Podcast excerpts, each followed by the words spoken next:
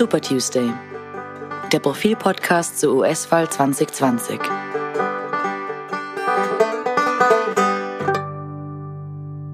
Willkommen zu unserem Podcast. Mein Name ist Robert Treischler von der Profil Außenpolitik und bei mir ist mein Kollege Martin Staudinger. Hallo, grüß Gott aus unseren neuen Studios in Wien-Heiligenstadt. Ganz genau. Vergangene Woche waren wir noch äh, an unserem alten Standort und es war die große Woche des Super Tuesday, wenn wir uns erinnern. Martin, du warst in der österreichisch-amerikanischen Gesellschaft bei einer Podiumsdiskussion anschließend und ihr habt dort das Ergebnis, das wichtigste Ergebnis, aber auch Teilergebnisse diskutiert. Was war denn so der Tenor? Ja, sehr spannende Sache. Eine Podiumsdiskussion unter anderem mit Maggie Giles, die ja hier schon mal im Podcast bei uns war, mit Verena Ringler, äh, UC Pick, der auch schon mal zu Gast war und mit Peter Köppel. Und ähm, ja, eigentlich äh, war die Überraschung über die Wiederauferstehung von Joe Biden doch relativ groß. Äh, man hat ja nicht damit gerechnet, nicht alle. Äh, da bin ich jetzt gleich wieder bei dir, Robert. Du warst ja bei Puls 24 und bei Puls 4 in diversen äh, TV-Konfrontationen oder Debatten und da ging es ja auch um diese Frage. Und du warst prophetisch, habe ich gehört. Ich war prophetisch, ohne es sein zu wollen. Ähm, das war eine Sondersendung zum Super Tuesday und der Moderator Thomas Mohr hat am Ende die Gäste gefragt, gebeten, einen Tipp abzugeben. Und die anderen haben sich so ein bisschen rumgemogelt und haben gesagt, man kann das nicht sagen. Man, man kann tatsächlich nicht wissen, wer am Ende, nämlich am Ende des gesamten Prozesses dann der Kandidat der Demokraten sein wird. Und ich habe mich hinreißen lassen, leichtsinnigerweise, und habe dann tatsächlich aus purem Glück die zwischen 50-50 einfach die eine Variante gewählt und habe gesagt, ich glaube, dass es am Ende Joe Biden sein wird, weil ähm, die Demokratische Partei insgesamt Sanders nicht sehr wohlgesonnen ist und die werden sich die werden alles unternehmen. Ich meine jetzt nicht irgendwelche illegalen, sinistren Dinge, sondern die werden einfach versuchen, den ihnen näherstehenden Kandidaten nach vorne zu bringen mit Endorsements, mit, mit äh, einfach mit dem, was man Wahlkampf nennt. Und tatsächlich hat dann am Super Tuesday Joe Biden Bernie Sanders deutlich geschlagen. Keine falsche Bescheidenheit jetzt bitte. Wir hatten ja im gedruckten Profil noch eine Geschichte mit dem Titel Wer fürchtet sich vor Bernie Sanders? Äh, muss man sich jetzt eigentlich noch vor Bernie Sanders fürchten aus deiner Sicht? Ich weiß nicht, ob man sich überhaupt vor ihm fürchten musste, aber wir haben beschrieben, wer sich vor ihm fürchtet, nämlich tatsächlich die Demokratische Partei äh, oder ein, ein, ein, Teil der Demokratischen Partei, das sogenannte Establishment, das nicht so froh damit ist, ähm, eine, eine eher radikale, aus amerikanischer Sicht radikale Politik äh, zu machen. Denen ist Joe Biden, der Vizepräsident unter Barack Obama, viel lieber, der eine bedächtige Reformpolitik beginnen möchte und gewissermaßen das Werk von Barack Obama, der auch ein Zentrist war, fortsetzen möchte. Muss man sich fürchten, ähm, nach dem Super Tuesday ist Bernie Sanders in einer sehr misslichen Lage und seine Chance, jetzt nochmal nach vorne zu kommen, ist sehr gering. Wichtig dabei ist, glaube ich, Michigan. Du hast dir das angesehen? Ich wollte jetzt nur kurz sagen, mich wundert immer ein bisschen die Einschätzung von Bernie Sanders hier aus europäischer Sicht, weil der wird doch äh, immer sehr, sehr in eine Reihe gestellt mit europäischen Sozialdemokraten, was er realistischerweise tatsächlich auch ist. Er ist ja kein Ultralinker. Äh, aber was man ausblendet, ist die, die inamerikanische Perspektive. Und da ist ja der demokratische Sozialist tatsächlich das, was bei uns eher auf der sehr linken Seite der Sozialdemokratie oder darüber hinaus eigentlich wäre. Ne? Also würde man, würde man Bernie Sanders in Europa aufstellen als ähm, Spitzenkandidaten einer europäischen sozialdemokratischen Partei, dann hätte niemand Bedenken. Das wäre das, der wäre irgendwo zwischen Jeremy Corbyn und äh, meinetwegen auch Pamela Rendi-Wagen. Also das, das wäre ein, ein durchaus tauglicher Kandidat in einer europäischen sozialdemokratischen Partei. Dummerweise wird er nicht hier gewählt, sondern in den. USA. Und in den USA ist er nun mal ein Politiker, der etwas aus dem Rahmen fällt. Und viele sagen ja, zum Glück fällt mal einer aus dem Rahmen und zum Glück möchte jemand dieses drängende Problem der Krankenversicherung angehen. Bloß ist das eben vielen zu radikal. Das muss man, glaube ich, sagen. Ähm Jetzt kommt morgen, nein, beziehungsweise heute, wir sind ja Dienstag, äh, die nächste Welle von äh, Primaries in, in den USA, demokratischen. Da sind äh, mehrere Staaten, unter anderem Idaho, Michigan, Missouri, North Dakota, Washington State und Michigan. Und Michigan ist jetzt natürlich äh, für Sanders besonders wichtig. All diese Staaten sagen uns Europäern nicht wahnsinnig viel, aber man kann relativ leicht erklären, warum Michigan so wichtig ist. Äh, Michigan ist von den genannten Staaten der mit den meisten Delegierten. Und da Sanders nun schon einigermaßen weit hinten ist, geht's vor allem drum, kann er Michigan gewinnen.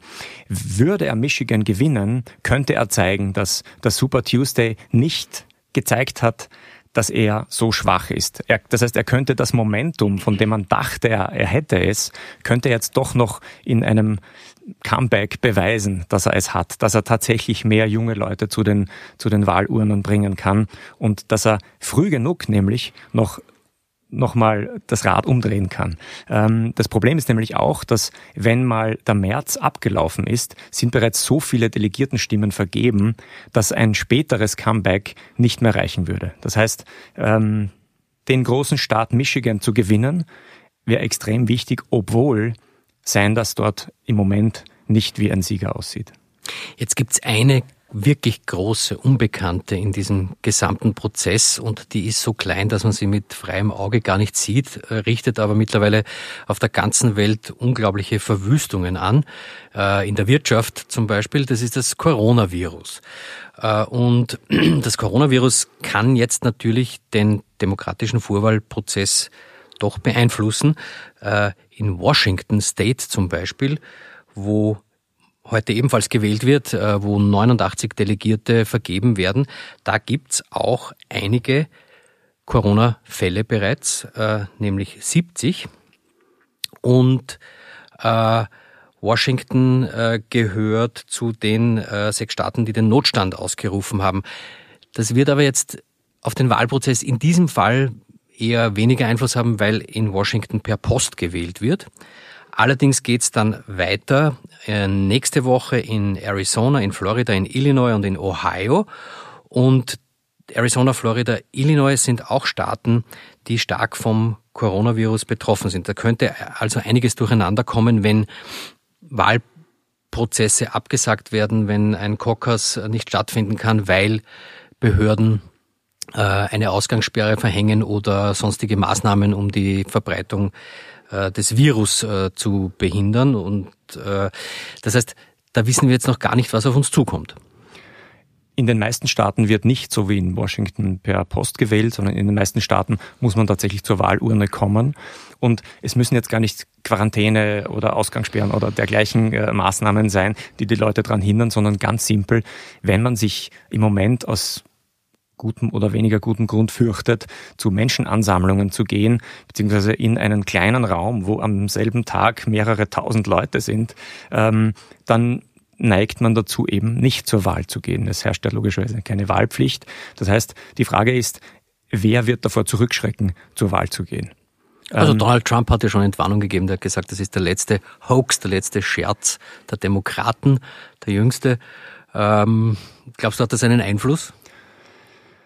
Auf die Demokraten wahrscheinlich nicht. Wahrscheinlich nicht auf die Wähler, die jetzt zwischen Bernie Sanders und Joe Biden äh, entscheiden müssen. Es gibt aber noch einen, noch einen Effekt, einen, einen durchaus unangenehmen, nämlich man weiß ja mittlerweile, dass es tatsächlich sinistre Kräfte gibt, die versuchen, Wahlen zu manipulieren. Und nun kann man auch Leute davon abhalten, zur Wahl zu gehen, indem man, indem man sie ängstigt. Und man weiß auch, man kann gewisse Gruppen targeten auf sozialen Medien. Das heißt, ich kann eine Werbung schalten oder Informationen rausspielen auf abgezielt auf ganz bestimmte Gruppen. Das heißt, es ist durchaus denkbar, dass man versucht, sich bestimmte Wählergruppen vorzunehmen, um einen Kandidaten zu schwächen. Ich behaupte jetzt nicht, dass das eines der beiden Wahlkampfteams von Biden oder Sanders machen würde, aber es würde reichen, wenn irgendjemand das macht, ähm, wer auch immer, sage ich jetzt einmal vielsagend, ähm, einfach um den Prozess äh, in Unruhe zu bringen, um, um, um, um den Verdacht zu sehen, dass es nicht mit rechten Dingen zugegangen sei. Auch diese Gefahr muss man mit einbeziehen. Gut, wird man sehen, wie sich das entwickelt. Die Zahlen gehen ja in den Ländern außerhalb von China jetzt nach oben noch. In China hat sich die Infektionsrate angeblich nach offiziellen Zahlen bereits abgeflacht. In Amerika haben wir bis jetzt äh, 22 Tote. Das ist äh, Stand äh, Montagabend. Ähm, wir haben 34 Staaten, in denen Infektionen aufgetreten sind und wir haben eben sechs Staaten, in denen der Notstand ausgerufen wurde und Seattle ist die Großstadt in äh, im Nordwesten Amerikas ist abgeriegelt. Das heißt, äh, da kann noch einiges passieren in den nächsten Tagen. Ja, Notstand bedeutet wohlgemerkt nicht, dass dort irgendwie die Polizei in den Straßen patrouilliert und niemand rauslässt, sondern Notstand ist im Wesentlichen eine bürokratische Maßnahme, damit regionale, lokale Behörden Dinge tun können, für die sie sonst die Genehmigung des, des, des äh, Bundes brauchen. Ähm, Interessant ist noch, wenn man jetzt nur mal die Gefahr oder die Angst vor dem Coronavirus hernimmt, wer würde davon profitieren, jetzt politisch? Denn alles, was so groß ist und so groß in den Medien ist, hat irgendeinen Einfluss auf, auf, auf die Leute und ist deshalb auch politisch. Man vermutet, dass eher Biden davon profitieren würde, dass er der erfahrene Vizepräsident mit seiner Bedächtigkeit etc. eher davon profitiert, wenn man in eine schwere Wirtschaftskrise rutscht. Er war der Vizepräsident während der äh, Wirtschaftskrise, ähm, während der auch äh, die Autoindustrie in den USA gerettet werden musste. Ähm, das heißt, man vermutet, dass die Leute dann eher zu ihm tendieren würden. Die Leute, die jetzt tatsächlich noch sehr schwanken. Natürlich nicht die, die sowieso auf, ben, auf Sanders Seite sind. Das ist natürlich wirklich schwierig abzuschätzen, wie sich das dann im tatsächlichen Wahlkampf zwischen dem demokratischen Kandidaten und Donald Trump auswirkt. Das wird davon abhängen, wie äh, die Entwicklung der, der Corona-Epidemie weitergeht. Ob Trump jetzt äh, den Vorteil nutzen kann, dass er als amtierender Präsident natürlich diverse äh, öffentlichkeitsträchtige Notfallmaßnahmen einleiten kann, dass er sozusagen signalisieren kann, er hat das äh, Gesetz des Handelns äh, an sich gerissen und so weiter.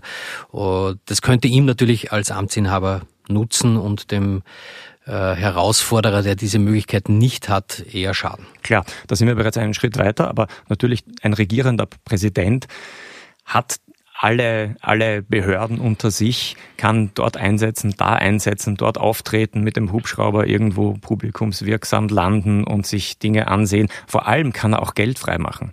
Ähm, das heißt, wenn bestimmte Branchen, bestimmte Unternehmen gefährdet sind, kann er zumindest den, den, den präsidentiellen Vorschlag machen, an den Kongress Geld freizugeben, Stützungen der Wirtschaft etc. Das macht ihn natürlich äh, potenziell ähm, beliebter, als er vorher war. Insofern war es natürlich nicht wahnsinnig äh, klug, jetzt von einem Scherz zu reden in Hinblick auf äh, Corona, wie das Donald Trump getan hat. Aber Vieles, was er tut, würden wir per se nicht als besonders klug einschätzen. Aber ähm, wahrscheinlich äh, würde man ihm das auch wieder verzeihen am Ende des Tages. Es sieht so aus, als würde man ihm ohnehin alles verzeihen. Nicht Zumindest defetistisch sein jetzt. es ist noch nicht zu Ende. Genau. Beim nächsten Mal werden wir bereits wissen, wie Michigan ausgegangen ist. Wir vermuten jetzt mal, glaube ich, kann ich sagen, ähm, dass wir beim nächsten Mal über den präsumtiven Präsidentschaftskandidaten der Demokraten ein ausführliches Gespräch führen werden. Und wir verabschieden uns damit mit dieser Aussicht. Herzlichen Dank fürs Zuhören. Wir hören uns nächste Woche wieder. Bis dann.